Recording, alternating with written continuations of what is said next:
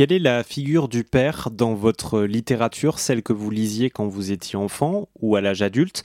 Un père euh, dans la littérature peut être aimant, présent, fidèle, maladroit, absent, maltraitant, il y en a euh, euh, pour tous les goûts.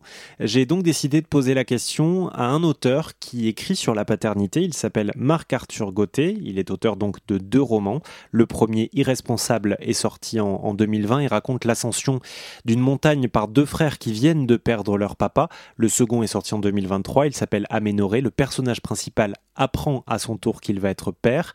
Je lui ai donc demandé si euh, ces deux ouvrages étaient euh, des manifestes pour une euh, paternité engagée, positive.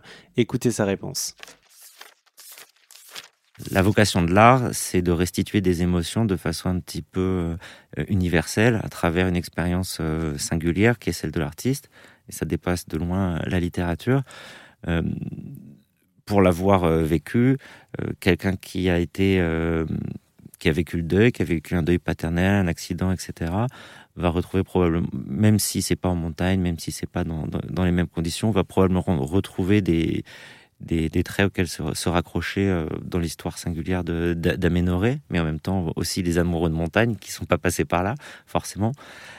Et de, de, la même manière, mon autre livre, c'est l'histoire de, d'un jeune homme et de sa femme, mais au fond, euh, tous les papas et toutes les mamans du monde sont plus ou moins passés par les mêmes processus, ont, vécu un petit peu les mêmes émotions, ou en tout cas c'est tout le challenge de l'auteur, c'est de, de, de, faire ressentir euh, quelque chose auquel le lectorat va pouvoir se, se, raccrocher.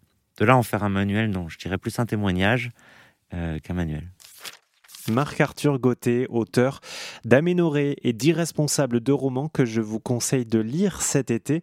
Euh, c'est aux éditions La Rémanence. Merci à lui et toutes les infos sont à retrouver sur rzn.fr.